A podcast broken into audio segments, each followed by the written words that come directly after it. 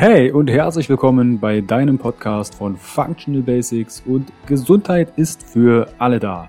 Ich freue mich, dass du eingeschalten hast. Mein Name ist Carsten Wölfling. Ich bin Health- und Life-Coach, Speaker und der Gründer von Functional Basics und der Bewegung Gesundheit ist für alle da. Functional Basics vereint dir die besten und effizientesten Werkzeuge, erprobte Schritte und authentische Experten aus verschiedenen Fach- und Lebensbereichen, sodass du deine Ziele nachhaltig erfolgreich erreichst und das Leben erlebst, was du dir wünschst. Erhalte die richtigen Tools und Impulse und kreiere gemeinsam, entspannt und flexibel Schritt für Schritt deine Basis für mehr natürliche Gesundheit, Entfaltung deiner Persönlichkeit, mehr Bewusstsein und Lebensfülle. Functional Basics ist quasi dein Fundament, um richtig gesund, glücklich alt zu werden. Weitere exklusive Informationen zur Folge findest du in den Show Notes und auf meiner Homepage www.functional-basics.de. Teile den Podcast im Social Media. Warum? Gesundheit ist für alle da. Ich wünsche dir viel Spaß bei dieser Folge. Dein Carsten. Herzlich willkommen wieder beim Interview von Functional Basics und deiner Bewegung. Gesundheit ist für alle da. Schön, dass du wieder eingeschaltet hast. Heute dreht sich um das Thema zyklusbasiertes Training. Warum Frauen anders als Männer trainieren sollten. Und dazu habe ich mir die Expertin für zyklusbasiertes Training, Expertin für Trainings- und Ernährungsinterventionen, speziell für Frauen jeder Lebensphase, Sabrina Dieskau eingeladen. Grüß dich, Sabrina. Hallo, schön, dass ich hier sein darf. Ich freue mich sehr und finde das echt cool, dass wir das Thema zyklusbasiertes Training einmal aufgreifen. Für die Herren, die jetzt zuhören, schaltet dich ab. Ihr könnt definitiv was lernen über den Zyklus. Und es kamen ganz viele Fragen, natürlich auch von euch, von der Community, die wir in das Interview mit einbauen. Heißt erstmal, bevor wir auf das Thema eingehen, Sabrina, wie bist du zu dem ganzen Thema gekommen? Ich habe dich kurz stichpunktartig vorgestellt, das reicht den meisten ja, natürlich nicht. Deshalb, was fasziniert dich an dem zyklusbasierten Training und wie bist du der ganzen Thematik auf den Grund gegangen? Ähm, also, um dann sollte ich vielleicht kurz etwas ausholen. Ich komme selber aus dem Leistungssport. Dadurch habe ich auch meine, meinen Weg in den äh, Sport als Beruf, sage ich mal, gefunden. Ähm, wir haben hier in Stuttgart, also mein Mann und ich, haben eine kleine Einrichtung für Physiotherapie und Personal Training. Und ähm, da betreue ich die Themen Training und Ernährung schon eine Weile und bin aber selber natürlich noch sehr aktiv im Sport. Ähm, und bin selbst Ende oder im Jahr 2019 so ein bisschen ernährungstechnisch an meine Grenzen gekommen, obwohl ähm, ich mich mit dem Thema befasse, ähm, habe ich auch viele verschiedene Arten durchgemacht und am Ende des Jahres 2019 wusste ich einfach nicht mehr, was stimmt jetzt, was passt auf mich, ist ja eine sehr individuelle Sache und daraufhin hat mich tatsächlich mein Mann auf das Thema gebracht, äh, beschäftige dich doch mal mit der weiblichen Physiologie.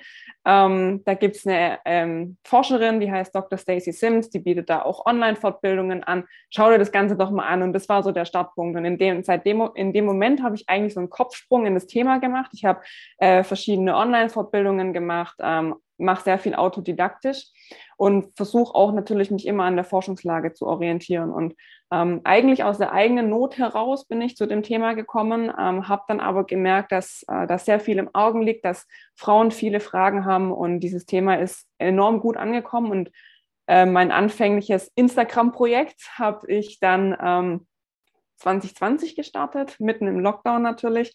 Und das ist dann immer weiter gewachsen und jetzt bin ich hier.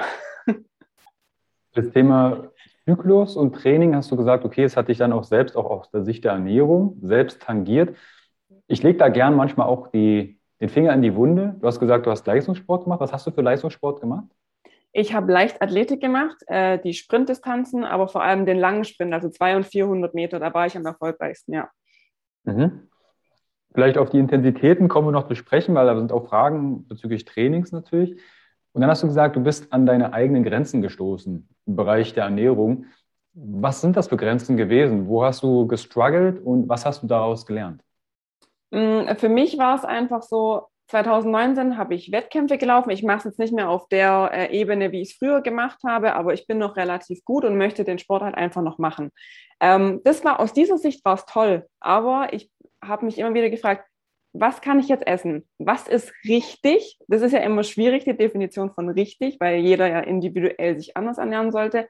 Und ich bin einfach, für mich war Ernährung irgendwann, obwohl ich äh, darin fortgebildet bin, obwohl ich ähm, an der Uni war, ich wusste einfach nicht, was soll ich tun. Es war einfach ein riesiges Fragezeichen. Und ähm, mein Learning war, mein größtes Learning, das ist aber natürlich auch meine persönliche Sache. Ich habe äh, sehr lange intermittierendes Fasten gemacht in Kombination mit einer ketogenen orientierten Ernährung. Was für Frauen eigentlich so die schlimmste Kreuzung ist, die man machen kann, ähm, kann ich gerne nachher noch drauf eingehen. Und ich habe dann einfach ähm, für mich äh, gemerkt, ich kann nicht jeden Ernährungstrend einfach auf mich münzen. Und das ist bei Frauen sowieso generell noch ein bisschen schwieriger.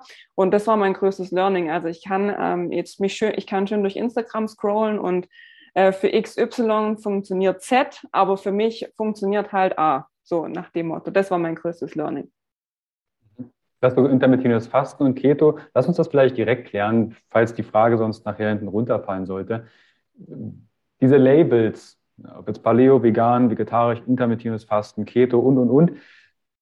Was oder worin siehst du daran die in Anführungsstrichen Gefahr? Vielleicht auch für Frauen, weil mir begegnet das bei Klientinnen auch immer wieder, dass sich ein Label gegeben wird oder ein Trend gefolgt wird. Worin siehst du da die Gefahr? Mm, ist speziell auf Frauen. Ähm, viele dieser, sagen wir, Trends vor allem, weil ähm, Diät ist, ist eher so ein schwieriges Wort, finde ich, aber diese Trends zielen immer auf ein Kaloriendefizit ab. Also es ist ja egal, ob jetzt die Kohlenhydrate der böse Makronährstoff sind oder das Fett der böse Makronährstoff sind. Alle waren schon mal dran, habe ich das Gefühl. Ähm, es zielt auf ein Kaloriendefizit ab. Und bei manchen Trends ist das Kaloriendefizit so enorm, dass man als Frau in einen Status rutscht, der nennt sich Low Energy Availability. Also ich habe zu wenig Energie äh, verfügbar, weil ähm, zu wenig Nahrung reinkommt. Und dieser, dieser Zustand ist häufig eine Vorstufe für Probleme, die aufkommen können. Wenn wir jetzt speziell im Sport gucken, gibt es ein Phänomen, das nennt sich RED-S, also das ist die Kurzform für Relative Energy Deficiency in Sports, was einfach auch, ähm, früher war das das Female Athlete Triad, also quasi so, einen, so ein Dreieck, aus äh, verschiedenen Faktoren, die gerade bei weiblichen Sportlerinnen dazu führen, dass es zu ausbleibenden Perioden kommen kann, zu anderen ähm, Ausfallerscheinungen, sage ich jetzt mal. Und dieser mangelnde Energiezustand ist einfach die Vorstufe für sehr viele Probleme. Häufig hervorgerufen durch zu wenig Nahrung. Und das ist das Problem in meinen Augen äh, an diesen verschiedenen Trends, es hat dann erstmal ein Label, man hat einen Fahrplan, man weiß, das darf ich essen. Beispiel Paleo, eigentlich ähm, vom Grundgedanken her ziemlich gut, weil du hast halt einfach so deine Sachen, die du essen darfst und du weißt genau, äh, auf äh, Gluten- und laktosehaltige Sachen machen wir jetzt einfach mal ein rotes X. Ich habe meinen Fahrplan. Es ist im ersten Moment natürlich einfach. Es funktioniert am Anfang auch immer. Und ich möchte auch jetzt niemanden, der Paleo macht, zu nahe treten. Aber es zielt im Großen und Ganzen auf dieses Kaloriendefizit ab. Und wenn das so enorm ausfällt und wir brauchen auch als Frau sehr viele, sehr viel mehr Kalorien, als wir denken, dann können wir quasi die Basis für Probleme legen. Und deswegen ähm, ist meiner Meinung nach eine personalisierte Ernährung der bessere Weg, als irgendein Label, Label da drauf zu klatschen und zu sagen, okay, ähm, Paleo oder vegan oder was auch immer ähm, ist jetzt ähm, der Weg, den du gehen solltest. Also bin ich vollkommen bei dir. Also auch hier, falls du dich gerade Paleo oder einen anderen Ernährungsstil einordnest, verseh dem vielleicht ein Sternchen und häng deinen Namen dran.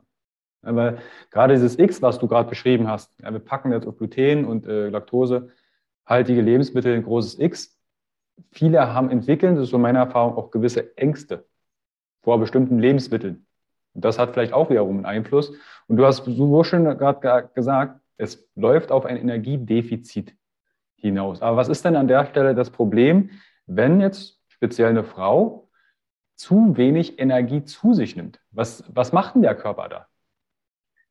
Unser Körper ist ein Überlebenskünstler und gerade natürlich auch der weibliche Körper, weil er von der Natur aus eine Aufgabe mitbekommen hat. Und ich weiß, es ist in unserer heutigen Gesellschaft sehr schwierig, das zu sagen, weil wir immer noch um Gleichberechtigung kämpfen und so weiter. Aber der weibliche Körper ist von der Natur dazu gemacht, Kinder zu bekommen. Und ähm, oder jegliches äh, Ungleichgewicht in der Energiebalance. Unser Körper ist ja auf Energiebalance, nicht unbedingt immer auf Kalorien aus, sondern auf die Energie, die er hat. Ähm, bedeutet bei Frauen, dass gerade diese ursprüngliche Aufgabe, die der Körper hat, heruntergefahren wird. Weil jetzt ist es wichtiger, ich möchte überleben. Ich, zum Beispiel ähm, kann es die Folge sein, ich lagere mir mehr Fett ein, weil ich denke, es droht eine Hungersnot und es ist natürlich auch eine Stresssituation für den Körper. Und der Körper zum Beispiel gerade in Sachen Fruchtbarkeit den Regler runterschieben. Man kann es manchmal so ein bisschen mit einem Equalizer also, ähm, vergleichen, dass man die Regler am besten immer versucht auszutarieren. Aber wenn eben mein Stressregler richtig hoch geht, kann es halt sein, dass mein Fruchtbarkeitsregler einfach nach unten geschoben wird, weil der Körper die Priorität nicht mehr sieht. Du kannst dich selber kaum mit Energie versorgen. Du hast einen enormen Stressimpuls, egal ob jetzt ähm, gesellschaftlich bedingt, arbeitsbedingt oder eben ernährungsbedingt, weil zu wenig Energie reinbekommt. Warum soll der Körper die Priorität darauf setzen, ähm, einen, einen weiteren kleinen Menschen im Körper zu halten und den zu versorgen, weil es ist eine sehr hohe Energieleistung. Und das ist das größte Problem, ähm, was wir als Frau sehen müssen. Ob man Kinder haben will oder nicht, ist eine ganz andere Sache und es ist eine ganz private Entscheidung. Aber ganz grundlegend, einfach nur aus evolutionsbiologisch betrachtet, soll der weibliche Körper ein Kind gebären können. Und ähm, deswegen brauchen wir die Energie. Mhm. Wir kommen dann gleich nochmal zu sprechen, auch, das ist eine Frage der Community, was der Zyklus ist. Also an alle Männer, die noch zuhören, dann gut zuhören. Bitte aber nicht denken, okay, das gilt nur für Frauen. Als ich zum Beispiel 2011 Burnout hatte, also da hatte ich auch mit Nierenproblemen zu tun, weil ich Regeneration auf ein ganz anderes Blatt geschrieben habe als Training und Ernährung und Co. Da war mit Libido überhaupt nichts mehr. Ja. Also das ist auch etwas, was ich bei Männern immer wieder sage, wenn ihr anfangt, früh kein Zelt mehr zu bauen, dann seid bitte vielleicht so reflektiert und überlegt, kämpft der Körper gerade am Überleben und stellt er die Fortpflanzung hinten an? Weil es kann auch mal bei Paaren ein Thema sein, wenn sie sagen, ich arbeite gerade oder wir arbeiten daran, ein Kind zu bekommen. Da geht bei mir so eine kleine Lampe an und sagt, ihr arbeitet daran? Habt ihr da einen Hammer und Meißel in der Hand oder irgendwie einen Arbeitshelm auf oder wie sieht das aus? Also ist jetzt vielleicht ein bisschen witzig äh, kommuniziert, aber auch das ist Stress. Wie du sagst, hat einen Einfluss. Eine Frage der Community, weil wir auf zyklusbasiertes Training zu sprechen kommen wollen, ist, wie schaut denn so grob erklärt der Zyklus einer Frau aus? Ganz runtergebrochen ist der Zyklus eigentlich, ähm, wenn wir ins Lehrbuch gucken, wird er immer als 28-tägiger Zeitraum dargestellt. Ähm, ich werde es auch an dem Beispiel erklären, weil es super einfach ist. Ähm, ganz wichtig zu sagen, aber in der Praxis haben wir in der Regel Zyklen von 21 bis 35 Tagen.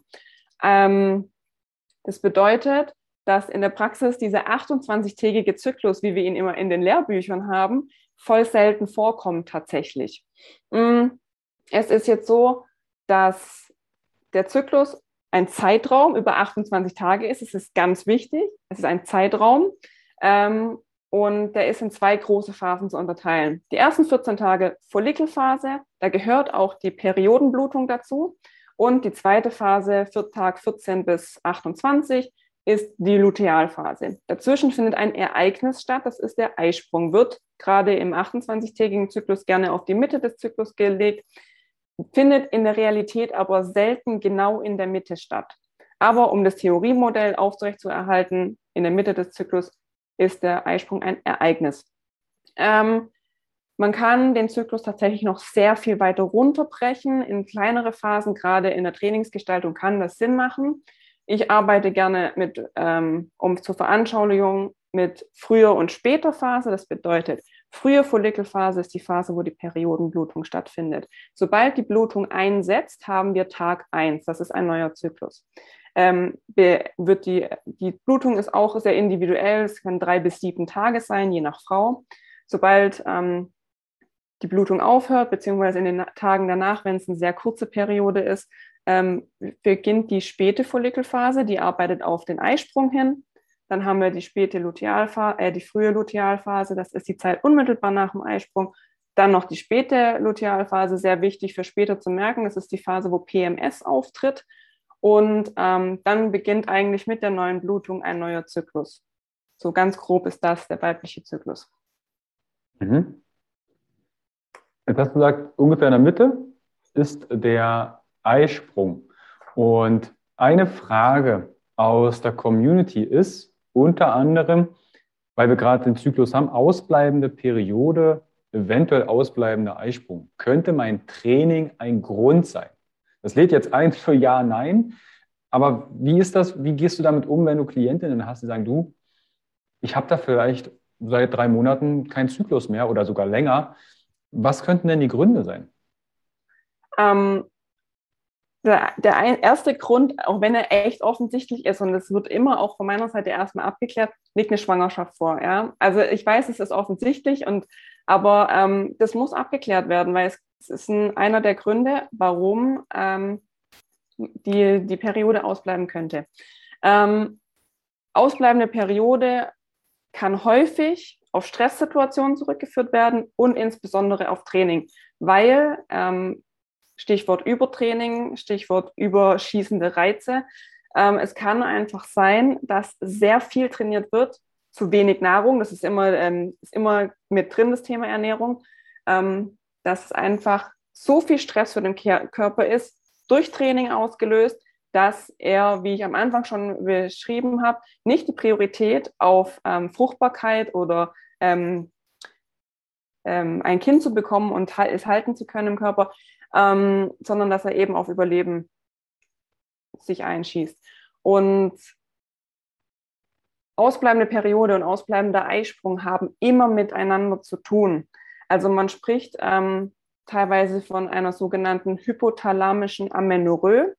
Das ist ein Amenorrhoe, bedeutet einfach nur ausbleibende Periode und hypothalamisch heißt, es kommt, es ist auf den Hypothalamus, es ist in, in unserem Gehirn zu finden, zurückzuführen. Ein weiterer Begriff, der aber auch benutzt wird, ist hypothalamische Anovulation. Also, dass der Eisprung ausbleibt. Und häufig wird, ist, hat es damit zu tun. Ähm, wie du schon gesagt hast, vielleicht ist es schon drei Monate der Fall. Das ist auch so ein Zeitraum, wo man anfängt, darüber dann ähm, das äh, ärztlich versuchen nachzuweisen, ob es was, was der ausschlaggebende Punkt ist. Ähm, bei sechs Monaten ist es dann auch schon, ist man in so einem Zustand, dass es echt schwierig wird. Wenn zu mir eine Klientin kommt oder wenn mir jemand auch zum Beispiel schreibt, es gibt Experten, die sich auf diese hypothalamische Amenorrhoe, auf dieses Ausbleiben der Periode aufgrund von äh, zu viel Sport, zu wenig Nahrung, anderen Faktoren spezialisiert haben. Es ist häufig ein interdisziplinärer Ansatz, also es sollten Trainer, wenn es gerade jemand ist, der vielleicht Wettkampfsport macht, sollten Trainer mit ins Boot geholt werden. Natürlich die Athletin selbst, man kann da äh, sportpsychologisch arbeiten. Ähm, ernährungswissenschaftlich kann man mit reinnehmen und ähm, so in dieser Hinsicht. Aber ganz wichtig, und das ist meine Key Message eigentlich, wenn die Periode ausbleibt, Schwangerschaft abklären, liegt eine besondere Stresssituation vor, zum Beispiel auch Verlust ähm, eines Menschen im Leben kann auch besonderer Stress sein. Ähm, alles, was in diese Richtung geht, was wirklich auch psychisch sehr belastend ist, kann äh, zu Perio äh, Ausbleiben der Periode bleiben und natürlich, und das ist ein sehr häufiger Grund leider, ähm, exzessiver Sport. Und wenn das passiert, ist leider häufig der erste ähm, Ausweg, weniger zu trainieren. Das heißt nicht, dass man aufhören muss, aber man sollte auf jeden Fall sich darauf einstellen, dass es jetzt eine Zeit im Leben kommen könnte, wo der Sport eine untergeordnete Rolle spielt und Regeneration eine sehr, sehr viel höhere Rolle als alles andere. Das am Ende kann ja alles sein. Das kann die Ernährung sein, weil zu wenig Energie oder bestimmte vielleicht fehlen bestimmte Makronährstoffe diesbezüglich. Schlaf, Stress. Hast du vielleicht einen Impuls für die Zuhörer und Zuhörerinnen, dass du sagst, okay, wie kann ich denn Stress messen? Weil wenn ich jetzt ins Training gehe, bin ich ja meistens in irgendeiner Form motiviert und sage, okay, ich wuppe jetzt hier mein Gewicht oder ich gehe laufen und, und, und. Hast du vielleicht da einen Impuls oder eine Idee, wie ich Stress messen kann? Wie ist mein Organismus gerade aufgestellt? Ist der entspannt? Ist der gestresst? Mm, wenn man zu mir jemand ins Personal Training kommt, dann sage ich, gibt es für mir halt Yellow und Red Flags am Anfang, die frage ich ab. Ich beobachte meinen Klienten aber zum Beispiel auch, und das kennt wahrscheinlich jeder, fahrige Bewegungen, unruhige Augen, ähm, bei kleinster oder wenn man den Menschen schon eine Weile kennt, sind Belastungen auf einmal sehr viel intensiver, als man denkt. Ähm, viele atmen dann sehr exzessiv durch den Mund, was man vielleicht davor schon auch durch die Nase hätte, hätte bewältigen können. Äh, Schlaf ist ein großer Indikator. Wenn der Schlaf nicht stimmt ähm, und das über viele Tage, vielleicht Wochen, vielleicht sogar schon Monate, das ist eine, ein ganz großer Faktor, der in unsere Regeneration, der generell ähm, in unser Leben reinspielt. Wenn da was nicht stimmt, würde ich äh, mal auf meinen Stress schauen. Ähm, Heißhunger kann ein Indikator für Stress sein. Ähm, gar kein Hunger, genauso. Äh, ausbleibendes, ausbleibendes Hungergefühl. Ähm, deswegen, wenn, wenn zu mir jemand kommt, mache ich eine sehr ausführliche Anamnese und achte aber auch darauf, dass bei mir ist der erste Säule ist immer Stressmanagement und Regeneration. Und wenn ich halt merke, dass es gerade nicht funktioniert oder dass jetzt nur ähm, ganz leichte Trainings Sinn machen, dann kommuniziere ich das auch. Ähm, weil ich möchte nicht mit meinem Training oder mit Ernährungsinterventionen ähm, den, den Organismus noch weiter runterfahren. Ähm, und was auch noch eine Sache auf der psychischen Ebene ist, ähm, ruhelose Gedanken quasi ist auch ein riesen, riesen für Stresser, dass man gar nicht abschalten kann. Das sieht man den Leuten manchmal auch einfach schon an. Also das ist so, ähm, Brustatmung ist auch so ein Indikator, wo du immer schon siehst, okay, der kommt jetzt, der kommt gerade nicht runter. Ich, ich habe auch schon von Trainern gehört, die setzen teilweise ähm, ihre, ihre Klienten einfach erstmal in die Ecke und lassen die den Bauch atmen. Ne? So, davor kann man gar nicht anfangen. Das sind so verschiedene Indikatoren, finde ich. Mhm. Mir fällt da jetzt noch die, als Beispiel Herzratenvariabilitätsmessung ein, über einen Parasympathikus, Sympathikus und über die Flexibilität des Herzschlages verlinke ich euch ähm, Episoden, hatte ich schon mal zu Interviews gemacht. Für die, die jetzt gern messen wollen, aber auch genau die Gefühlszustände oder Gedanken, dieses hippelig sein oder dieses kurz angebunden. Ich habe eine kurze Zündschnur, dann boom, explodiere ich oder die Belastung ist mehr. Ähm, beobachtet euch da vielleicht selbst bestmöglich. Und eine weitere Frage ist, du hast vorhin den Zyklus erklärt. Dann hatten wir das Thema Ausbleibeperiode. Eine Frage der Community ist, wie kann ich denn meinen Zyklus tracken? Also es hat vielleicht jemand auf deinem Instagram-Profil, was ich sehr empfehlen kann. Also das findet ihr auch in den Show Notes. Wie kann ich denn da vielleicht dem Ganzen auf den Grund gehen, wenn ich vielleicht meinen Eisprung suche oder da denke, hm, zu kurz, zu lang? Ich unterscheide immer verschiedene Ebenen vom Zyklus-Tracking. Ähm, das Banalste, was man machen kann, ist, dass man sich eine App runterlädt. Da gibt es inzwischen auch wahrscheinlich 50 plus verschiedene Apps. Ähm, und da ganz grundlegend erstmal eintritt, ein, einträgt, wann tritt meine Periode ein. Also wenn ich merke, ich bekomme meine Tage, heute ist das erste Tag, an dem ich in Anführungszeichen blute, ähm, das ist Tag eins, das trage ich ein. In den Apps kann man heutzutage auch eintragen, wie stark ist die Blutung, habe ich ähm, Symptome wie Unterleibskrämpfe, habe ich Migräne. Auch das ist bei jedem an, anders. Das kann man auch eintragen. Wichtig ist aber hier vor allem, erstens eintragen, wann die Periode eintritt und wie lange diese dauert. Es geht hier vor allem darum, wenn wirklich äh, in Anführungszeichen frisches Blut fließt und nicht, ähm, wenn einfach nur so ein paar Tropfen rauskommen. Das nennt man umgangssprachlich Spotting. Das zählt noch nicht zur Periode. Also es muss wirklich ein Blutfluss im Prinzip sein.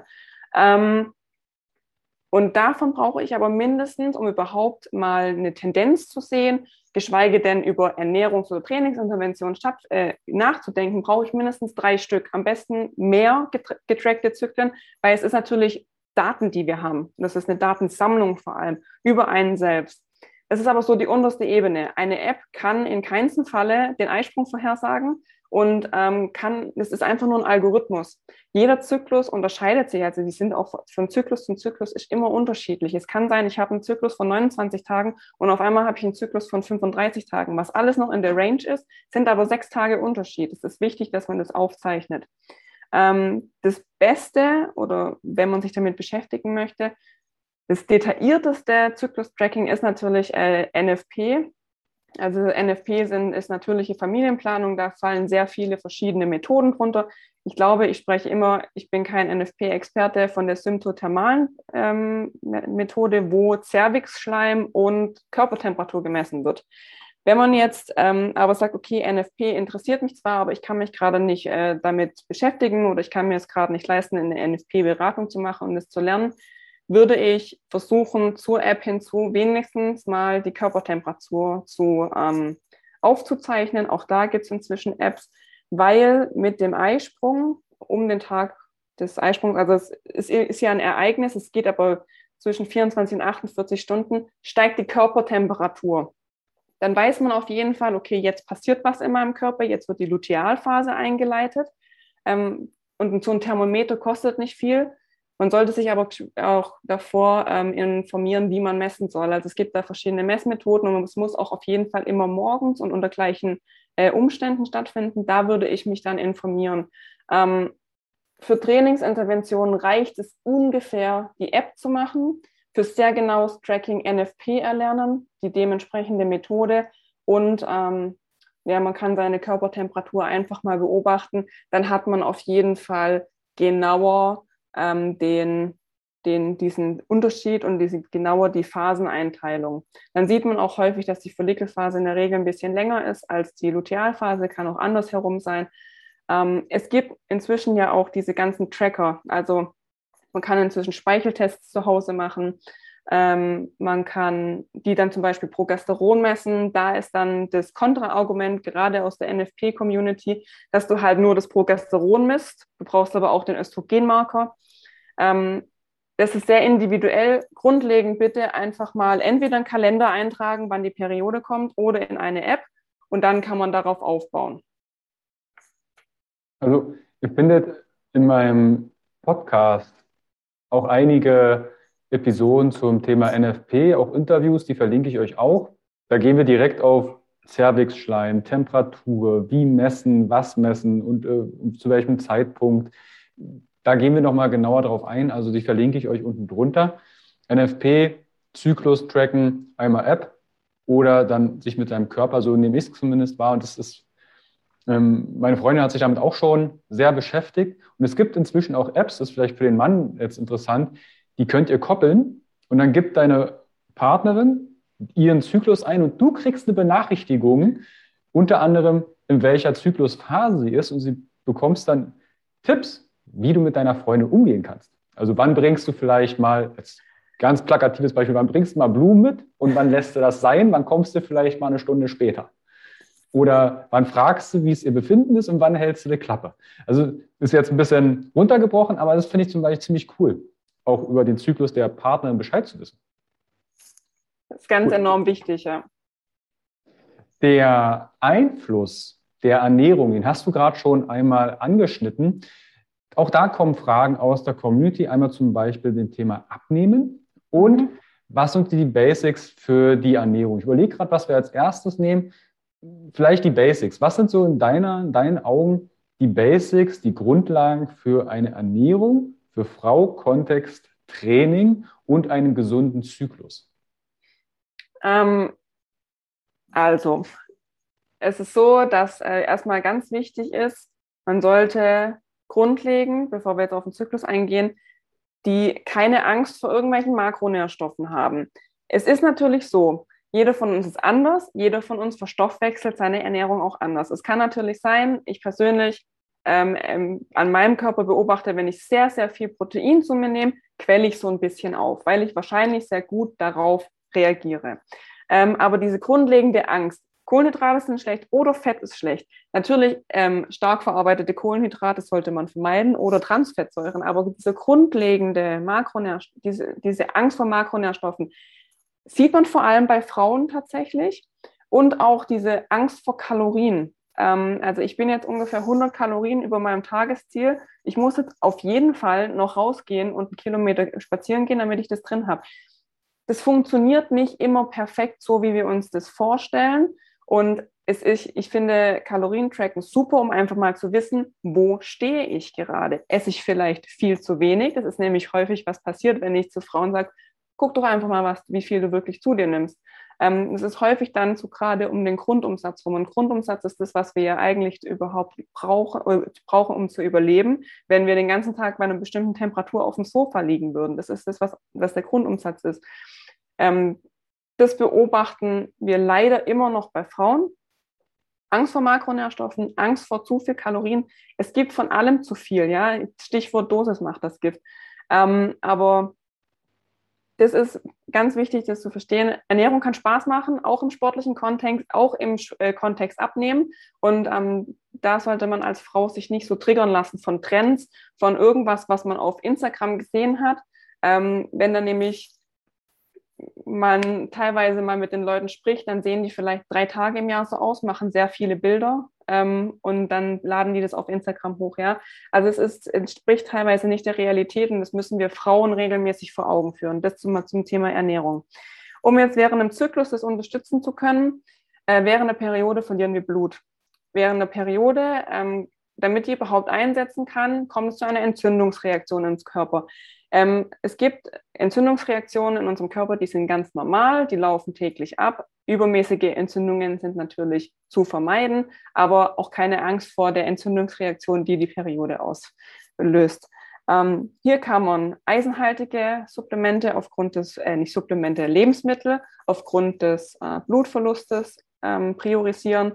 Ähm, hier sollte man auch ruhig etwas mehr in den ersten Tagen der Blutung äh, essen, gerade in den ersten drei Tagen, weil der Körper braucht Energie. Er stößt gerade den Gebärmutterschle die Gebärmutterschleimhaut ab. Auch das ist natürlich mit Energie verbunden.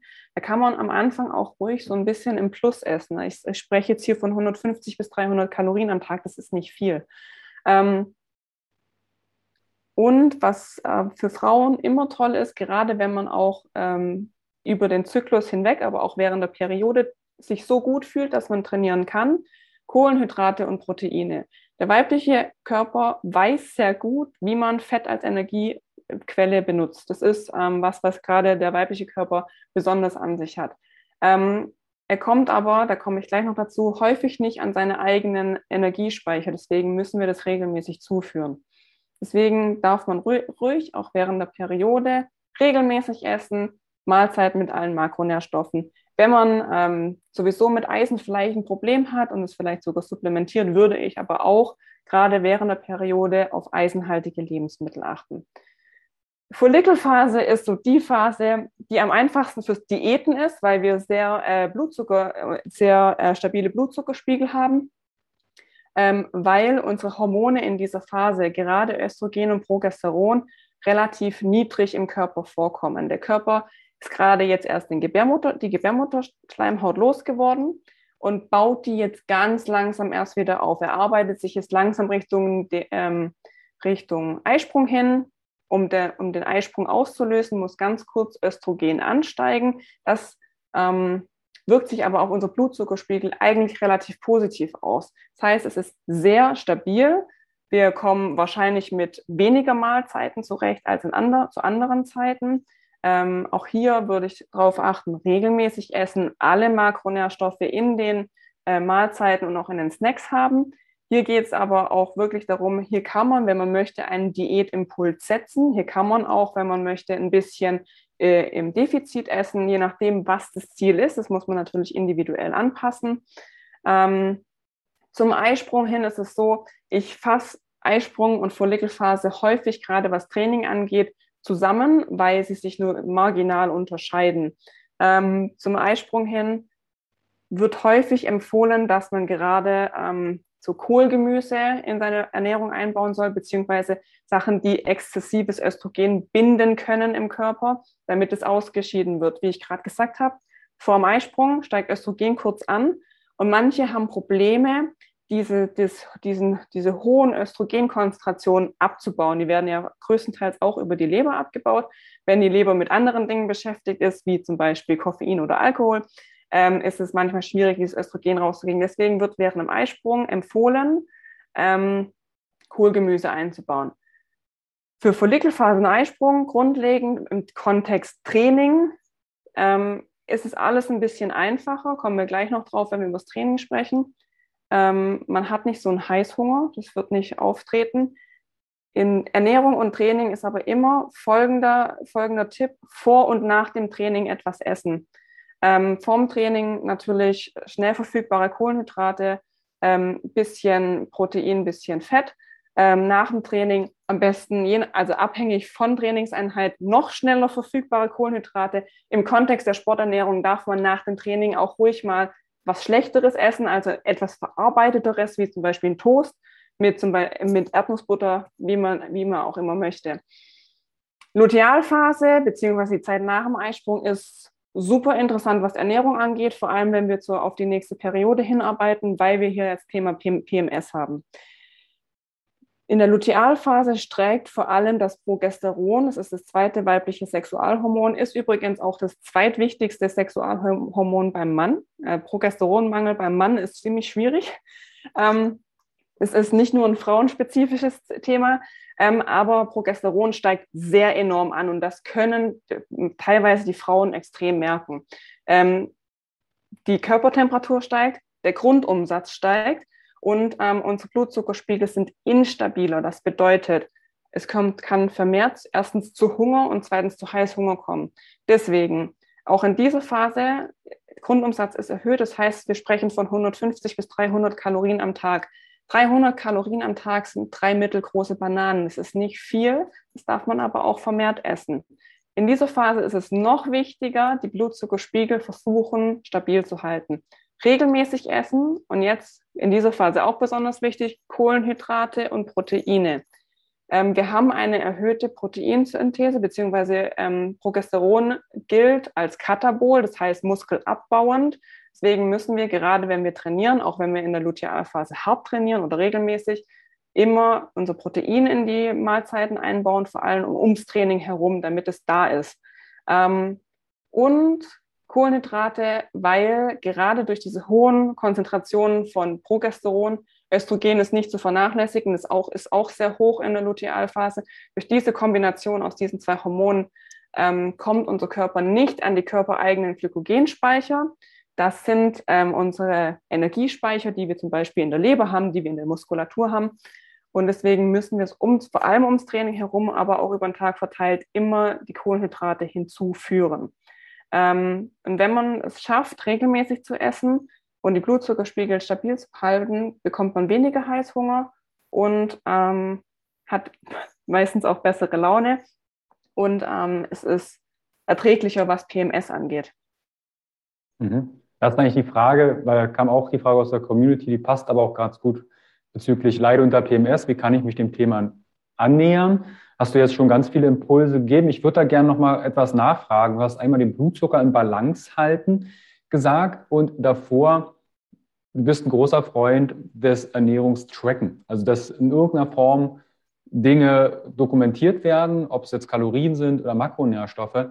Dem steht ja, äh, wir haben jetzt Ende 2021, dem intuitiven Essen gegenüber. Also das nehme ich zumindest in Social Media sehr wahr so das intuitive Essen, Tracken ist alles Müll und ähm, du hast dann das Gefühl, ich überspitze das jetzt, du hast dann das Gefühl, mit deinem Körper connected zu sein und du brauchst dann keine Punkte zählen und und und.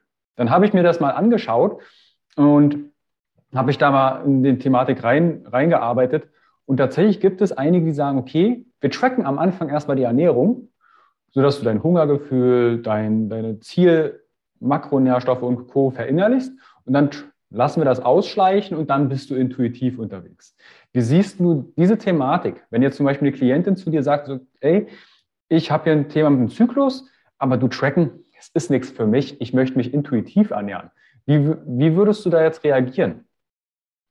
Ähm, also tracken finde ich in dieser Hinsicht gut, wenn damit du weißt, wo du stehst. Also ich bin kein Freund davon, dass man dauerhaft trackt und auch jeden Keks jetzt gerade in der Weihnachtszeit auf die Waage legt und sagt, oh, ich kann jetzt nur noch zwei Kekse essen, das nicht.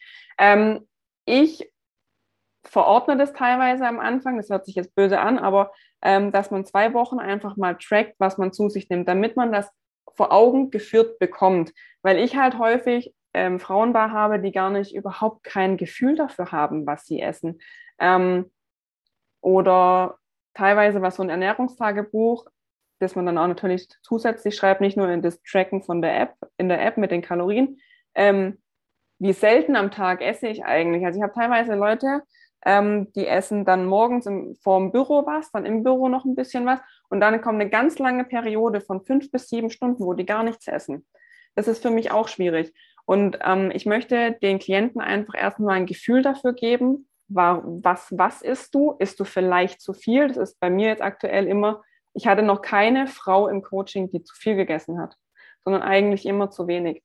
Ähm, und ich denke, man kann an das intuitive Essen langfristig rankommen, ähm, wenn man das möchte, wenn einem das wichtig ist. Also ich tracke seit Jahren mein Essen nicht mehr. Ähm, ich bin konstant in meinem Gewicht. Ich weiß aber auch ungefähr, was hat jetzt so ein, ein körniger Frischkäse für, für Werte oder warum könnte das jetzt gut äh, zu meinen Kartoffeln passen, einfach mal so gesagt.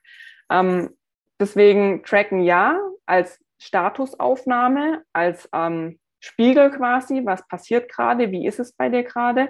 Ähm, und auch dieser Lerneffekt. Und dann, ähm, wenn, man, wenn man für sich einen Weg finden kann, dass man das intuitiv gestaltet, ähm, ist halt auch ein schwieriges Wort intuitiv. Es ist ähm, so wie, ich arbeite ganzheitlich. Also jeder in, interpretiert es anders und da muss man sehr individuell reingehen. Aber für mich ist auch intuitiv zu sagen, okay, ähm, ich möchte heute vielleicht Dessert essen nach meinem Essen äh, oder ich möchte einen süßen Snack haben oder ähm, ich gehe dann zum Kaffee zu meiner Mama und dann gibt es immer Kuchen zum Beispiel. Das ist in Ordnung. Also ähm, das ist, was ist daran schlecht in meinen Augen, wenn man es nicht jeden Tag macht. Aber ich gebe dann zum Beispiel den Impuls, dann isst davor aber eben deine Mahlzeit und dann ist dein Kuchen eben das Dessert. Dann hast du erstens was drin, du hältst deinen ähm, Blutzuckerspiegel konstant und du kannst trotzdem das, ähm, das genießen hast aber nicht nochmal eine Zwischenmahlzeit, die süß ist. Deswegen ist intuitiv für mich als Begriff schwierig. Das mache ich, ich tue mich mit vielen Begriffen schwierig, weil jedes anders interpretiert.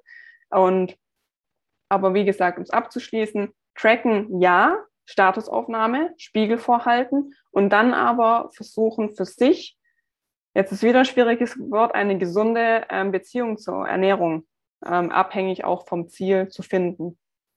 Ja, ich finde auch den letzten Begriff Ziel. Ich sage immer zielführende Energieaufnahme. Es ist Thema Abnehmen, Zunehmen, Erhaltung und und und. Du sagst, es ist wie der Spiegel. Ich könnte auch nach Rom laufen. Ich habe keine Ahnung, wo Rom ist. Ich äh, habe keinen Kompass, kein Google Maps und Co. Ich laufe einfach los. Ich vermute mal in die Richtung. Es könnte aber auch sein, dass ich in, in Alaska rauskomme. Nee, warte mal. Ja, ihr seht, geografisch bin ich schlecht, könnte auch unten sein. Ich komme in Norwegen an laufe nicht nach unten, sondern nach oben. Es wird schwierig mit der Ernährung, auch mit Klienten, dann so, insofern zu, zu arbeiten. Ja, ich, ich vermute, ich esse ausreichend. Ja, was ist denn das? Also, ihr merkt da vielleicht, da, da geht bei mir so ein bisschen der Puls hoch. Ich habe nichts gegen intuitives Essen. Aber wir haben häufig verlernt, was bedeutet intuitiv. das hast du auch so schön gesagt, jeder interpretiert ja was anderes rein. Ich sehe es als Blueprint, mal diesen, die Checkliste. Bin ich auf, der, auf dem richtigen Weg? Passen meine Eiweiße, Fette, Kohlenhydrate? Oder gibt es da Stellschrauben, wo ich vielleicht verbessern kann und ansetzen kann? Und die Frage ist zum Beispiel, hast du vorhin auch gesagt, es ist immer ein Energiedefizit, wenn es um das Thema auch Abnehmen geht. Eine Frage der Community ist, ich möchte abnehmen. Was sind jetzt die Grundpfeiler? Wie würdest du mit dem Thema Abnehmen ähm, herangehen? Weil du hast vorhin gesagt, ich lasse manche sogar mehr essen. Abnehmen ist immer so ein Begriff. Ähm, häufig haben die Klientinnen oder jetzt auch ähm, die ähm, Leserin von dir, die jetzt abnehmen möchte, ähm, eigentlich das Ziel, eine Veränderung der Körperkomposition. Was bedeutet, ich möchte aber gleichzeitig eventuell Muskulatur aufbauen oder ähm, abnehmen ist häufig auch so ein schwammiger Begriff wie, ich möchte fitter werden. Auch hier muss man einfach in die Zieldefinition gehen. Und ähm, wenn das Ziel ist, ich möchte, ähm, ich möchte mit dem Krafttraining zum Beispiel anfangen, weil ich das äh, für den Fettabbau oder zum Abnehmen, ähm, habe ich gehört, das ist ähm, vorteilhaft, wenn ich dann mit dem Krafttraining anfange oder wenn ich generell anfange, mich zu bewegen, dann ist es eine Veränderung der Körperkomposition. Dann bedeutet es aber zum Beispiel auch, es macht keinen Sinn oder es macht weniger Sinn, diesen Klienten ständig auf die Waage zu stellen. Weil wenn wir in den Muskelaufbau gehen, dann wird der erstmal zunehmen. Und das ist furchtbar frustrierend.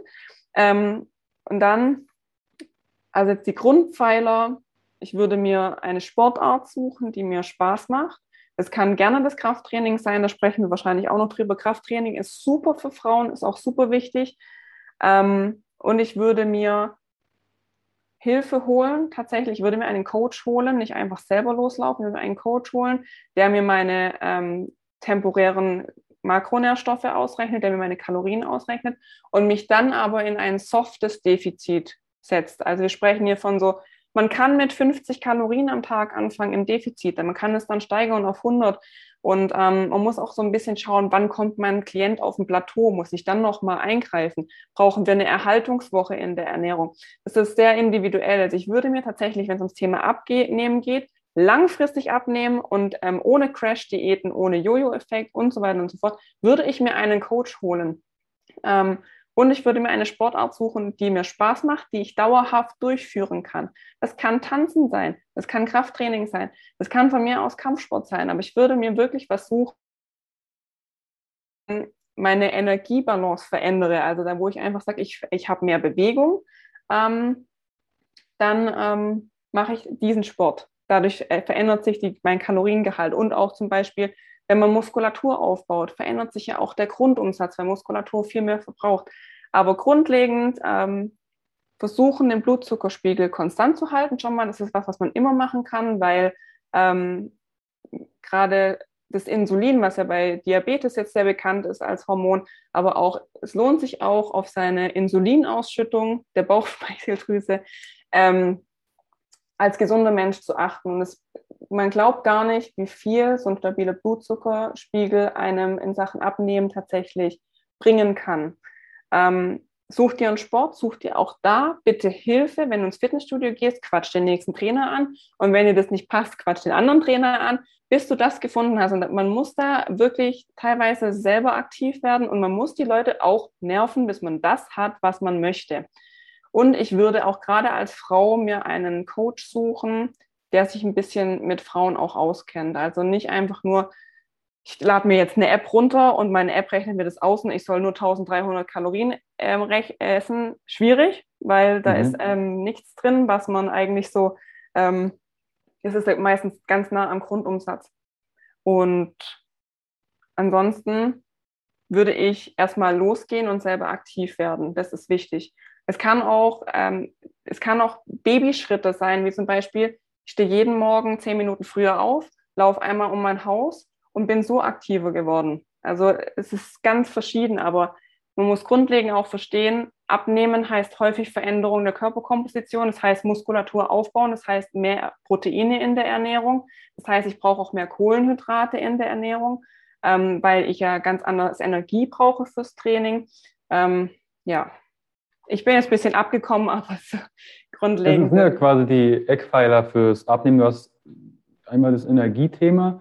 Viele sind extrem unterkalorisch unterwegs, was dann manchmal auch, wie du am Anfang gestartet bist, ne, mit dem Thema Zyklus ausbleiben und Co. Da bin ich manchmal ein bisschen neidisch, nicht immer, auf die Frauen, weil sie einen monatlichen Check-up bekommen. Bin ich gerade auf dem richtigen Weg? Wir Männer müssen das anderweitig rauskriegen. Aber du hast einen Punkt gesagt, stabiler Blutzucker. Beziehungsweise nein, ich möchte eine Frage vorausstellen, ist, wenn du sagst, die Waage ist eher ungünstig, wenn es um das Thema Abnehmen in Anführungsstrichen geht, welche Daten könnte ich denn erfassen, wenn es darum geht, bin ich auf dem richtigen Weg? Verändert sich tatsächlich meine Körperzusammensetzung? Wenn man sich einen Coach holt, würde ich mit dem sprechen, was er praktiziert. Manche haben diese Körperfettwagen, die natürlich relativ ungenau sind, aber man muss einfach bei einer Methode auch dann bleiben, weil wenn ich dann sage, okay, wir machen jetzt einmal diese Kalibermessung, das sind diese Fettzangen, damit arbeite ich ganz gerne, weil ähm, ich dann auch ungefähr weiß, wo sitzt das Fett, weil ähm, gerade, tut mir leid, aber bei Männern sieht man halt häufig, dass die so ein sehr aufgedunsenen Bauch haben, aber wenn du dann an, der, an die Haut gehst, dann weißt du, dass das Fett nicht im Unterhautfettgewebe sitzt, sondern dass es zwischen den Organen sitzt. Auch das gibt so ein bisschen den, ähm, das Feedback, wie ist der Gesundheitszustand meines Klienten.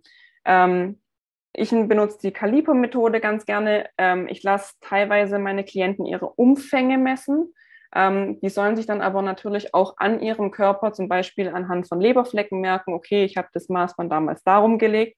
Ähm, weil zum Beispiel an der Beinmuskulatur, wenn man am Bein Fett abnimmt, was natürlich an der Beinmuskulatur, weil es eine große Muskulatur ist, auch relativ gut geht, ändert sich dann schon auch was am Umfang. Ähm, zweischneidiges Schwert sind äh, Vorher-Nachher-Bilder. Das kann äh, natürlich je nach Person den auch negativ triggern. Ähm, das lasse ich jeden Klienten selber entscheiden. Aber ich würde ähm, mir, wenn ich mir einen Coach suche, fragen, wie der arbeitet. Manche haben, wie gesagt, diese Wagen. Dann bleiben wir aber auch bei dieser, bei dieser Methode und schauen, ähm, dass es immer zum gleichen Zeitpunkt und zum, am gleichen Wochentag am besten noch gemessen wird und schauen, wie es sich dann verhält. Die sind halt leider sehr, sehr ungenau, aber auch bei der Kaliper-Methode, da, dann bleibt man eben bei dieser Methode. Und so ja. kann man das eben messen. Also falls du jetzt zu Hause eine BIA-Messung, also eine Bioimpedanzmessung, Waage hast, ne, wo du Elektronen in der Hand hast oder auf dem Fuß, schmeißt die jetzt nicht gleich weg, sondern du kannst ja auch Durchschnittswerte. Du siehst ja dann eine Tendenz, ob der Körperfettanteil sich verändert. Aber gerade bei den Frauen ist so meine Wahrnehmung und Erfahrung mit Klientinnen, dass du aufgrund des Zykluses schon aufgrund ja. von Wassereinlagerung und ja. Co. dort Sprünge in den Gewichten hast, was mich als Frau total, jetzt sprechen wir, nachdenklich macht. Habe ich irgendwas Falsches gegessen? Habe ich irgendwie jetzt, hm, jetzt habe ich da auf einmal zwei Kilo zugenommen innerhalb von zwei Tagen, dass du da auch deinen Zyklus mit einher oder berücksichtigst. Ah, stimmt, ich bin jetzt gerade im Eisprung oder ich habe mein, äh, habe gerade meine Periode. Das macht auch was in unserem Gewicht. Kannst du das kurz äh, erläutern? Zyklus und Gewichtszunahme, Abnahme? Wo besteht die Chance, Gewicht zuzunehmen, dass ich das auf dem Schirm habe? Das ist ein sehr, sehr guter Punkt. Ähm, also es gibt sehr starke Schwankungen tatsächlich im Zyklus und es ist meistens vor der nächsten Periode. Es geht auch ein bisschen damit einher, dass, wie ich schon gesagt habe, ähm, Entzündungsreaktionen stattfinden können. Es kann vor der Periode stattfinden, es kann, äh, muss, muss stattfinden, dass einfach die Blutung eintritt. Und das zieht halt gern mal Wasser, ne, wenn man eine Entzündungsreaktion hat.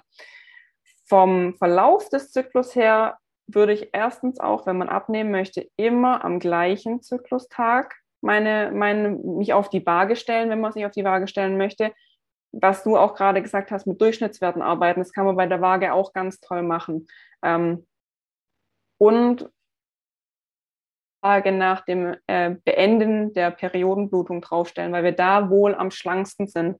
Also Zyklustag, je nach Länge natürlich der Periodenblutung, 7, 8, 9, das ist ein ganz guter Tag, wo man sich draufstellen kann, wo man dann weiß, okay, da stehe ich jetzt ungefähr gerade. Aber ähm, während der Periode und die Zeit und vor allem die Woche vor der Periode, das sind so zwei Phasen, wo man auf jeden Fall sagen kann, da sind die Wassereinlagerungen schon vermehrt da. Und um da mal eine Zahl zu nennen, es gibt Frauen, die zwischen drei bis vier Kilo Wasser einlagern vor der Periode. Das ist wieder weg nach der Periode. Deswegen darf man sich davon auf gar keinen Fall triggern lassen, sondern sagen, okay, kriege ich vielleicht in den nächsten Tagen meine Periode? Okay, ich brauche mich jetzt gar nicht auf die Waage stellen. Würde ich dann auch nicht empfehlen, das zu machen. Mhm. Also, dass ihr da auch das zumindest berücksichtigt. Dann, Sabrina, lass uns doch mal über das Training sprechen. Ihr wundert euch vielleicht, ah, Training, es soll doch eigentlich um Training gehen, aber es gibt so viele Dinge, die nebenbei her einspielen und einen Einfluss haben auf euer Training. Deshalb kommen wir jetzt zu dem Training und es dreht sich um das Thema Krafttraining. Und eine Frage ist Krafttraining als Frau. Ich möchte nicht so muskulös werden. Was kann ich äh, tun, um das zu verhindern? Weil ich habe auch schon äh, Klientinnen gehabt in Kassen. Ich fühle mich zu muskulös. Was kann ich jetzt tun? Deshalb vielleicht da der, der Punkt, kannst du das einmal rund machen, die Angst vor vielen Muskeln durchs Training?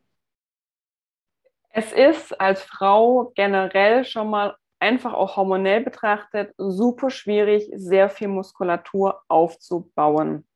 Hinzu kommt, ab dem 30. Lebensjahr verlieren Frauen pro Lebensjahrzehnt drei Prozent ihrer, Muskula äh, fettfreien Masse bzw. ihrer Muskulatur. Das ähm, hat einfach mit dem Alterungsprozess zu tun und es das bedeutet, dass so oder so ähm, es immer schwieriger wird, je älter man wird als Frau. Das heißt nicht, dass man absolut ähm, auf Krafttraining verzichten sollte. Das ist super wichtig.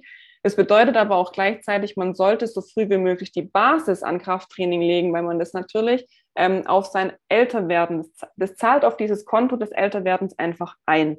Auch ähm, natürlich bei Frauen kommt irgendwann das Thema Osteoporose auf. Ähm, das kann man natürlich äh, positiv beeinflussen oder gar verhindern. Ähm, dass eine Frau super muskulös wird, ist sehr harte Arbeit. Also gerade Bodybuilding ist sowieso äh, eine Sportart, wo ich sehr, sehr hohen Respekt vor Trainern und vor ähm, Athleten habe. Ähm, aber viele denken dann so in diesen, diesen Wettkampfbildern von Bodybuildern. Ja? Also das ist eine Phase der Saison, wo die ganz hart darauf hingearbeitet haben und da werden Maßnahmen ergriffen davor, dass die so aussehen am Wettkampftag. Das ist immer, das muss man erstmal brechen. Ähm, dass man nicht, außer man möchte es unbedingt, aber es ist schwierig, so auszusehen, als Frau vor allem. Ähm, Krafttraining hat so viel mehr positive Effekte als diesen eventuellen Nebeneffekt, dass man Muskulatur aufbaut und dass man dann vielleicht sogar sieht. Ähm, es ist, man kann es nicht ganz verhindern. Also wenn man Krafttraining macht, dann baut sich irgendwann ähm, Muskulatur auf, vor allem wenn man dran bleibt beim Krafttraining. Es ist ja auch immer so die Krux. Ähm, aber rein hormonell betrachtet starten wir mit sehr viel schlechteren Ausgangsbedingungen, um überhaupt Muskulatur aufzubauen. Es dauert auch viel länger. Deswegen, man braucht überhaupt keine Angst davor haben, weil es so viel harte Arbeit ist, diese Muskulatur so auszutrainieren, zu ernähren, ja. Also unser Körper braucht Muskulatur nicht in, in seinem Sinne, denn unser Körper möchte Energiebalance und äh, Muskulatur muss er nur unnötig mit rumschleppen. Deswegen baut er das ja auch, wenn man im Krankenhaus ist, als erstes baut er natürlich die Muskulatur ab, ja, wenn du bettlägerig bist für eine bestimmte Zeit. Ähm, Deswegen möchte ich da eigentlich die Angst nehmen. Krafttraining hat so viele Vorteile, die später wirklich, und wir wollen möglichst gesund alt werden. Wir werden von alleine alt, aber wir wollen es alle möglichst gesund werden und wir wollen auch vor allem mobil bleiben. Und gerade als Frau, es gab euch, ich habe es leider nicht auf der äh, genau äh, die Quellenangabe, es gab eine Studie, dass äh, Frauen teilweise nicht mal mehr 10 Pfund anheben konnten. Das sind 5 Kilo. Das ist eine große Wassermelone. Wenn man das überlegt, dass Frauen ab einem bestimmten Alter ein Problem haben, eine große Wassermelone anzuheben, dann möchte ich doch unbedingt Krafttraining machen, um mir das zu erhalten. Oder dass man den Hund nicht mehr ins Auto kriegt, ne, der dann vielleicht mal 15 Kilo wiegt und vielleicht auch schon ein bisschen älter ist und nicht mehr reinspringen kann. Deswegen also Krafttraining, um das abzuschließen, weil da könnte ich wahrscheinlich Stunden drüber sprechen, hat so viele Vorteile. Und Muskulatur ist ein Nebeneffekt, das uns aber ähm, stark macht, mobil macht, robust macht und uns natürlich auf unser Konto des Älterwerdens einzahlt. Und wie gesagt, als Frau bitte keine Angst, weil es dauert wirklich lange. Ja. Also jedes Gramm Muskel, was jetzt bitte jetzt nicht heißt, nicht, dass er den Kontext daraus zieht, gut, dann lasse ich es mit dem Krafttraining. Ja. Jedes Gramm Muskeln. Ich habe viele Jahre in der Sporttherapie gearbeitet und meine älteste Teilnehmerin im Rücken im Gesundheitskurs war 83, die waren fit, ne, weil die ein ganzes, ich sag mal, einen größten Teil des Lebens jede Woche einmal oder zweimal ins Training gegangen sind. Die sahen jetzt nicht aus wie Bodybuilderinnen, was ja viele dann assoziieren. Ach ja, Muskeltraining, dann sehe ich aus wie einer auf der Bühne. Die konnten sich bücken, die konnten krauchen, die konnten sich auf den Boden legen und wieder hochkommen. Ja, auch die gibt es. Vielleicht hören meine Großeltern ja gerade zu. Äh, sich hinlegen und wieder aufstehen. Wie überlebensfähig bin ich denn im Alltag, wenn ich mal hinfalle? Ja. Prophylaxe, wenn es zu spät ist. Und es ist ein immunregulatives Substanzmuskel, ne? Myokine. Verlege ich euch eine Interviewfolge beziehungsweise eine Folge, ähm, wo ich über Myokine mal spreche. Auch das hat einen Einfluss auf unser Immunsystem. Also Muskeln sind geil, ob du sie siehst oder nicht. Du solltest definitiv welche haben und sie ernähren und kräftigen. Eine Frage aus der Community ist, weil wir auch auf das Thema Zyklus ist, Maximalkraft. Maximalkraft und Zyklus. Gibt es einen Bereich im Zyklus, wo ich prädestiniert bin, das bestmögliche Training zu wuppen? Ähm, wenn man es ganz hormonell betrachtet, ja. Ich möchte aber kurz eine Sache vorneweg schieben. Wenn wir jetzt über das äh, zyklusbasierte Training sprechen, besprechen wir die aktuelle Studienlage. Und es ist sehr, sehr individuell und es ist vor allem die Interpretation der aktuellen Studienlage. Ähm, es spaltet sich gerade schon so ein bisschen so zwei Lager. Und ähm, wichtig ist, man kann keine allgemeinen Empfehlungen aktuell abgeben. Dazu haben wir leider viel zu wenig Studien. Dazu ähm, Deswegen ist es ein sehr individueller Ansatz. Aber aktuell sieht es so aus, dass man, Surprise, ähm, während der Periode und in der Zeit nach der Periode am besten die Maximalkrafteinheiten tatsächlich äh, setzt. Jetzt aber ähm, ein kleines Aber zum Thema, Periode und Maximalkraft. Ähm, ich empfehle das vor allem erfahrenen Sportlerinnen. Wenn man Maximalkraft trainiert und speziell nach Maximalkraft fragt, dann ist man meistens schon sehr erfahren. Ähm, während der Periode sind im Becken die, das ganze Gewebe etwas weicher. Das hat einfach damit zu tun, dass äh, die Gebärmutterschleimhaut abgestoßen wird und es in dem Moment einfach alles ein bisschen weicher ist. Ähm, ich denke jetzt gerade an äh, schwere Kniebeugen, Maximalkrafttraining Kniebeugen oder auch äh, Kreuzheben. Manche können diesen intraabdominalen Druck, also den Bauch innerhalb nee, den, den, Druck innerhalb des Bauches, Entschuldigung, den man braucht, um schwere Lifts wie Kniebeuge oder Kreuzheben ausführen zu können, die können es nicht so gut ansteuern. Die haben kein gutes Gefühl dafür, weil es gerade überlagert ist von Wassereinlagerungen, von anderen äh, Gefühlen, die man dann hat. Da ist es wichtig, wenn man erfahrener Sportler ist, dann kann ich das relativ gut durchwinken, weil ich dann davon ausgehe, dass die Technik grundlegend erlernt wurde und sitzt. Maximalkrafttraining ähm, als jemand, der gerade eingestiegen ist, während der Periode bitte mit Vorsicht betrachten, weil es kann zu Verletzungen kommen, zu ganz kleinen Verletzungen. Aber Verletzungen im Becken, das muss nicht sein, vor allem wenn es vermieden werden kann. Deswegen ja, hormonell betrachtet Maximalkrafttraining, weil wir gerade während der Periode tatsächlich Männern näher sind, auch wenn man das jetzt sich überhaupt nicht vorstellen kann, wenn ich das einer Frau sage, ähm, aber hormonell betrachtet super für Maximalkrafttraining. Ich hebe und äh, beuge immer schwer während der Periode, weil ich mich aber auch sehr gut fühle. Das ist auch wieder so ein Thema. Wie fühlt sich die Sportlerin? Und dann vor allem natürlich die, ähm, die Zeit danach. Grundlegend kann auch immer in der Lutealphase ähm, schwer gehoben oder schweres Krafttraining gemacht werden, auch Maximalkraftreize. Da würde ich beobachten, man geht aktuell von einer langsameren Regeneration während der Lutealphase aus. Wie regeneriere ich nach den Einheiten? Ich weiß, ich weiß nicht, wie häufig ähm, manche Sportler Maximalkraft trainieren oder vielleicht auch von Sportart abhängig trainieren müssen. Da würde ich gucken, wie ist meine, meine Regeneration danach. Aber Maximalkraft grundlegend, wenn man es zyklusorientiert machen möchte, Periode Follikelphase und gezielt in der Lutealphase ähm, als, als Schwerpunkt mal und dann die Regeneration beobachten. Ähm, man kann über den ganzen Zyklus Leistung bringen und auch schweres Krafttraining machen, hormonell betrachtet profitieren wir maximal davon bei der Periode und bei der Follikelphase. Mhm. Das ist jetzt der Kontext Maximalkraft. Jetzt hatten wir ja auch die Frage, du, ich möchte nicht ganz so muskulös werden, also sind vielleicht eher im Hypertrophiebereich. Ähm, hast du da Anhaltspunkte? Wann ist denn so der, in Anführungsstrichen, perfekte Zeitpunkt, um Muskeln aufzubauen in meinem Zyklus? Auch hier ähm, generelle Empfehlung ist die Follikelphase ähm, weil wir den anabolen Reiz von Östrogen versuchen auszunutzen. Also gerade vor ähm, dem Eisprung, das nennt man dann Präovulation, diese Phase, ähm, steigt Östrogen an und das kann man maximal ausnutzen, weil Östrogen wohl als Anabol, äh, eine anabole Wirkung hat. Ähm, in der Lutealphase haben wir auch hohe Östrogenkonzentrationen. Die sind, ähm, die Progesteronkurve steigt aber über die Östrogenkurve hinaus an. Deswegen ist es ein bisschen überlagert. Ähm, um das kurz auf den ganzen Zyklus zu betrachten, spielt man mit den Belastungsparametern. Also ähm, wir haben, wie gesagt, die Maximalkraft relativ am Anfang. Dann könnte man Hypertrophie-Training so äh, kurz vorm Eisprung, während dem Eisprung und auch kurz danach ähm, ansetzen und je näher die nächste Periode und der nächste Zyklus kommt, würde ich auf, oder wer, wer das machen möchte, kann auf Kraftausdauer tatsächlich dann am Ende, weil wir ähm, switchen, weil wir dann ähm, gerade für diese ausdauernden Einheiten oder die längeren Einheiten, die dann dadurch natürlich moderater werden in der Intensität, weil man kann ähm, mit seinem Maximalkraftgewicht äh, natürlich keine äh, 15 Wiederholungen machen, das ist klar.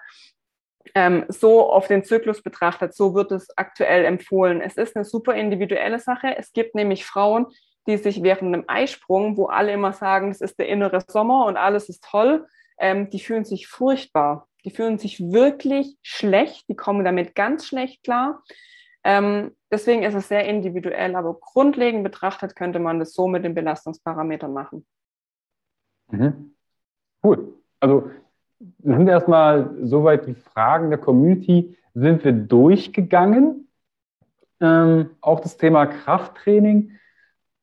Ich überlege bloß gerade, es kam eine Frage, auch wenn sie jetzt vielleicht ein bisschen am Rand ist, es kam die Frage der Pille mhm. auf. Die würde ich gerne noch mit reinnehmen, ist, welcher Einfluss hat denn die Pille auf das Training? Auch hier äh, scheiden sich wieder die Geister, wie, bei, wie ich vorher schon erklärt habe. Ähm, es gab eine Meta-Analyse, ähm, ich, ich hoffe, ich habe es richtig im Kopf, wo vor allem die ganzen Studien untersucht wurden, die sich gerade mit oralen Kontrazeptivern, was ja die Pille, Pille ist, beschäftigen. Und ähm, ich werde die Ergebnisse gleich von diesen ganzen Studien wiedergeben und beziehungsweise die Interpretation von den Forscherinnen, die es gerade gibt. Aber es wurde halt leider gezeigt, dass manche Studien von der Qualität her so schlecht sind, ähm, dass man eigentlich da keine Ergebnisse rausziehen kann. Aber grundlegend ist der Konsens, ähm, dass die, wenn man die Pille nimmt, man eventuell in Sachen Performance sehr viel auf der Strecke lässt. Aufgrund folgender Tatsache, wenn man die Pille einnimmt, das sind synthetische Hormone, die haben mit dem natürlichen Östrogen und Progesteron absolut nichts zu tun.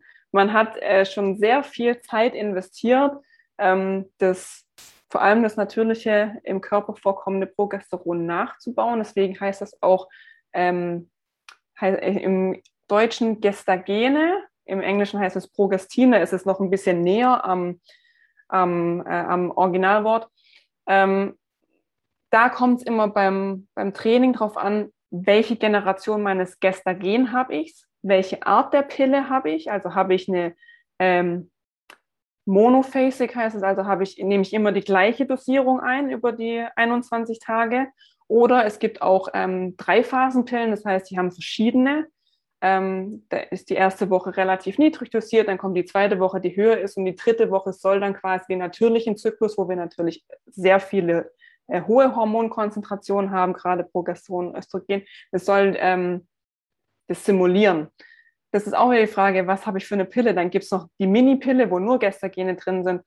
Ähm, das lässt sich dann pauschal nicht beantworten, aber die Pille ähm, lässt erstens ein bisschen was an Performance auf, auf der Strecke.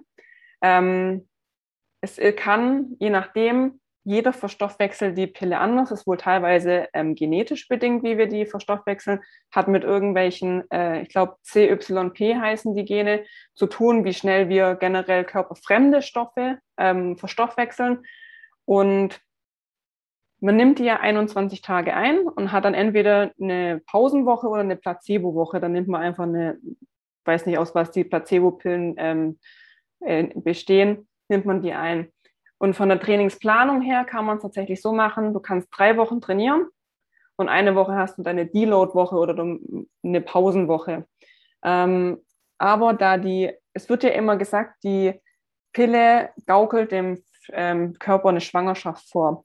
Es ist tatsächlich eher so, dass die Lutealphase simuliert wird, ähm, also die Phase, wo wir hohe Progesteron- und Östrogenwerte haben, was wiederum bedeutet, dass man eigentlich die Maximal- und Hypertrophie ähm, Spitzen gar nicht setzen kann, weil man immer nur diese zweite Phase des natürlichen Zyklus simuliert.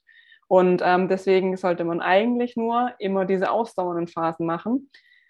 Andererseits sagt man, und dann bin ich auch schon fertig mit dem Thema Pille, dadurch, dass wir diesen Östrogenfaktor in der Pille haben, wenn man eine kombinierte Pille, Pille nimmt, dass das natürlich anabol wirkt und deswegen Frauen sehr häufig ähm, mehr Muskulatur aufbauen können. Das Problem ist nur, dass die Muskulatur zwar da ist, aber die Muskulatur kann nicht dadurch mehr Kraft ähm, erzeugen. Also es ist Volumen da, aber keine Kraftwerte.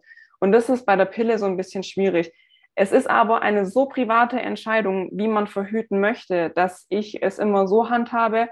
Ich habe schon mehrere Kunden mit Pille betreut und es hat auch funktioniert. Ähm, ich höre mir das an, warum nehmen die die Pille, das sind ganz verschiedene Gründe. Ähm, und dann arbeite ich mit den Lim Limitationen, die mir mein, mein Kunde eben gibt. Ähm, ich sage keinem, er soll sich bitte nicht vegan ernähren, nur weil ich Fleisch esse. Und ich sage keinem, bitte setz die Pille ab, nur weil ich die Pille nicht nehme. Und damit kann man schon arbeiten. Aber aus dem, vom Performance-Standpunkt, wenn man nicht unbedingt die Pille nehmen muss, weil vielleicht gar kein Partner da oder ähnlich, dann würde ich sie absetzen. Ja. Mhm. Bezüglich des Absetzens, ich habe das Thema Pille auch schon in verschiedenen Podcast-Folgen thematisiert, wo wir noch genauer drauf eingehen. Verlinke ich euch in die Show Notes. Da hört er gern rein. Also zum Beispiel auch mit ähm, Rabea Kiesbauer, äh, nicht Kiesbauer, Rabea Kies. Kies. genau, Rabea Kies. Rabea, falls du das gehört hast, entschuldige bitte. Rabea Kies ähm, verlinke ich euch, da stehen wir auch auf das Thema Hormone und Pille ein. Ähm, gerne reinhören, anhören und euch dann aber auch, wenn ihr da Schwierigkeiten habt, weil mit einfach weglassen kann manchmal funktionieren, kann manchmal auch nicht funktionieren, da sich gerne Hilfe holen. Und jetzt sind wir eigentlich schon beim Thema Hilfe holen. Sabrina, wenn jetzt jemand sagt, du, Ernährung, Stress, Training, Zyklus, ich bin weiblich, ich möchte da einen roten Faden haben und möchte mehr erfahren. Wie kann ich dann mit dir Kontakt aufnehmen und wie würde so eine Zusammenarbeit ausschauen? Kontakt am besten über meine Homepage, die du wahrscheinlich verlinken wirst. Das ist für mich am einfachsten. Oder mir eine E-Mail schreiben, ist auch auf meinem Instagram-Profil verlinkt. Ähm, auf Instagram gehen die Nachrichten einfach leider manchmal unter. Ich, ich bin sehr hinterher. Ähm, ihr könnt mir da versuchen zu schreiben, aber bitte nicht böse sein, wenn ich da nicht antworte. Ähm, generell für die Leute aus dem Stuttgarter Umland. Ich habe am Anfang gesagt, wir haben eine kleine Einrichtung. Ähm, mit bestimmten Corona-Beschränkungen kann ich euch natürlich auch persönlich betreuen. Für jemanden, der aus Stuttgart kommt, ist es vielleicht interessant. Wir haben einen Kraftraum, wo man auch Trainings durchführen kann oder wir besprechen einfach vor Ort, um was es geht. Ansonsten sieht eine Zusammenarbeit mit mir so aus, es kommt, gibt eine ausführliche Anamnese und ähm, da frage ich sehr viele Sachen ab. Das dauert auch ein bisschen, aber es ist für mich einfach die Grundlage. Ich brauche diese Grundlage und ich brauche so viel wie möglich Daten. Deswegen ist es für mich immer vom Vorteil, wenn jemand zum Beispiel schon seit Jahren seinen Zyklus trackt. Das ist für mich extrem gut. Ähm, ich kann ernährungsberatend tätig werden, das mache ich gern. Ähm, meine Expertise ist aber das Training, ähm, weil ich auch aus den Sportwissenschaften einfach komme. Und ähm, ich habe jetzt es, es, kann ganz vielfältig aussehen, weil ich versuche, so individuell wie möglich zu arbeiten. Also ich habe Leute mit Pille beraten, da ging es einfach nur darum, ähm, soll ich die Pille absetzen oder nicht oder wie kann ich mein Training mit der Pille gestalten. Ich habe ähm, gerade jetzt Anfang des Jahres zum Beispiel jemanden gehabt, da ging es um Ernährung mit Pille und ähm, mit dem Ausblick auf eventuell Pille absetzen. Und ansonsten Beratung hinsichtlich, wie kann ich mein Training gestalten, mit mir Training durchführen natürlich. Und ähm, was vielleicht für Trainer ganz interessant ist, ich biete auch immer wieder mal so eine Coaches Class an, wo es darum geht, dass ich dann den Trainern quasi ähm, Tools an die Hand gebe, wie man mit Frauen das gestalten kann, gerade in Hinsicht auf den Zyklus. Da verlinkt, verlinke ich euch natürlich alles in die Show Notes. Klickt euch da gerne durch. Und wenn ihr mit Sabrina Kontakt aufnehmt, ob ihr jetzt als Coach, Trainer, Berater unterwegs seid und mehr Know-how haben möchtet oder als, nicht missverstehen, als Endverbraucher sagt, hey, ich möchte im Training besser werden, dann bestellt doch Sabrina liebe Grüße von mir, weil dann weiß sie nämlich direkt, ah, da war was mit einem Interview und dann kann sie das auch zurückverfolgen. Und meine Bitte ist, ihr werdet ja auch den Instagram-Kanal von Sabrina unten in den Show Notes finden, wenn ihr dort euch umschaut Gerne liken, abonnieren, teilen und Kontakt aufnehmen. Oder Leute das weiter zu empfehlen, weil das ist kostenfreier Content und ihr wisst, es steht für Gesundheit, ist für alle da. Da steckt trotzdem Arbeit dahinter. Deshalb die Wertschätzung eurerseits wäre es, dort mal Hallo zu sagen oder cooler Content, hab eine Frage, liken, abonnieren. Das wäre das wäre ein Wunsch von mir. Weil ich finde den Content echt super aufbereitet sehr informativ, einfach, dass du ihn auch verstehst. Und von daher, Sabrina, an der Stelle danke ich dir viel, vielmals für so viele Inhalte, so viele Informationen, so viele Querverweise. Also vielen, vielen lieben Dank an der Stelle. Ich habe zu danken. Vielen Dank, dass ich hier sein durfte. Für die lieben Worte zum Schluss, da kann ich mich nur anschließen. Ähm, wir ballern viele, sehr viel guten Content raus und damit der gesehen wird, könnt ihr uns kostenlos unterstützen. Gilt genauso für den Carsten natürlich. Ich finde es klasse, dass du Gesundheit ist für alle da anbietest. Ich meine, ähm, mehr äh, Input kann man eigentlich gar nicht bekommen und ist auch noch kostenlos. Also vielen Dank gleichfalls. Danke dir. Und mit diesen Worten verabschieden wir uns. Habt einen wunderschönen Tag. Teilen, abonnieren, unten mal durchklicken und dann hören wir und sehen wir uns bald wieder. Sabrina, ich wünsche uns einen wunderschönen Tag. Ja, Bis bald. Gleichfalls. Ciao. Ciao. Hi und vielen lieben Dank für dein Vertrauen und deine kostbare Zeit. Mit dem Podcast von Functional Basics schiebe ich meine Gesundheitsrevolution Gesundheit ist für alle da weiter an. Wenn dir die Folge gefallen hat, dann bewerte meinen Podcast gerne bei iTunes. Du hast kein iTunes? Kein Problem. Mach einen Screenshot vom Podcast und teile diesen gern im Social Media, wie zum Beispiel Instagram und verlinke mich mit functional.basics und nutze den Hashtag Gesundheit ist für alle da Teile gerne den Podcast und Gesundheit mit deinen Freunden und Bekannten. Warum? Gesundheit ist für alle da. Du hast Anregungen für weitere Folgen oder Fragen? Dann schreibe gern an info at functional-basics.de mit dem Betreff Podcast und ich melde mich sehr gerne bei dir zurück. Du wünschst dir mehr Gesundheit, Lebensqualität und Performance im Beruf und Leben? Dann unterstütze ich dich als Coach sehr gerne. In den Show Notes findest du einen Link, wo du dein kostenfreies Beratungsgespräch mit mir vereinbaren kannst. Du bist Unternehmer, möchtest mehr über die Gesundheit und Performance für deine Mitarbeiter erfahren oder organisierst Events? Als Speaker und Trainer gestalte ich für dich interaktive und abwechslungsreiche Seminare, Workshops und Vorträge rund um artgerechte Gesundheit und Performance. Du möchtest von zu Hause mehr über deine Functional Basics erfahren?